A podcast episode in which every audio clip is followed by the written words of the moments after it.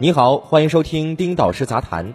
本期起关注：一切未经许可的短视频二次创作都是耍流氓。日前，被誉为短视频最严新规的《网络短视频内容审核标准细则》正式出炉。新规有一百条，最受业界关注的是第九十三条。短视频节目等不得出现未经授权自行剪切、改编电影、电视剧、网络影视剧等各类视听节目及片段。短视频新规相关内容很快登上了微博热搜，业界普遍认为，此前肆虐已久的几分钟看完某某电影、深度解读某某影视剧等短视频乱象将得到有效治理。总体来说，新规出台大快人心，然而也出现了一些不一样的声音。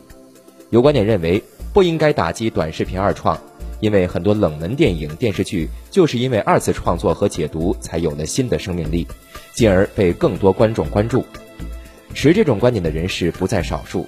有一位视频行业的资深从业者，为了传达这个观点，还特意请我喝了咖啡。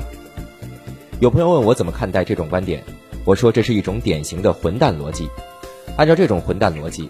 人贩子养父母未经许可给了被拐儿童二次生命，儿童生父母还得感谢人贩子养父母。按照这种混蛋逻辑，网文作者江南未经许可二次创作了金庸的武侠小说，出版了《此间的少年》，让乔峰、郭靖、令狐冲等大侠形象再次进入校园，金庸还得感谢江南。同时，我明确表达一贯立场：只要在五十年版权保护期内的作品。一切未经许可的二次创作都是耍流氓，无论短视频二次创作也好，还是图文二次创作也罢，都是耍流氓。那么，在网络短视频内容审核标准细则出台后，各种几分钟看完某某电影、深度解读某某影视剧等短视频博主要退出历史舞台了吗？我看未必。新规反对的不是二次创作，而是未经授权的二次创作。客观来说。二次创作本身并不是豺狼虎豹，比如现在的九零后、零零后之所以还认识朱时茂，还对牧马人感兴趣，就是因为看了二次创作后的《老许要老婆不》，才重新关注这部时代经典和剧中人物。我们的行业也认识到了这个价值，因此今年初，包括爱奇艺、腾讯视频等在内的七十多家机构发布了声明，一方面表示。将对目前网络上出现的对影视作品内容未经授权而进行剪辑、切条、搬运、传播等行为，发起集中和必要的法律维权行为。另外一方面也表示，在合法授权的基础上，热烈欢迎更多的公众账号生产运营者能够参与进来，提供形式多样、有独创性的精品短视频内容。土壤有营养，百花才争放。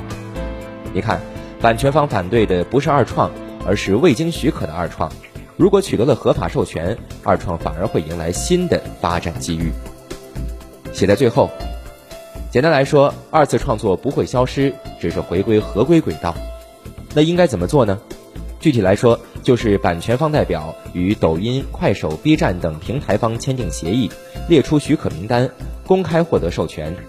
被抖音、快手、B 站等认可的博主或者作者，就可以大大方方的进行二次创作，这才是行业发展正道。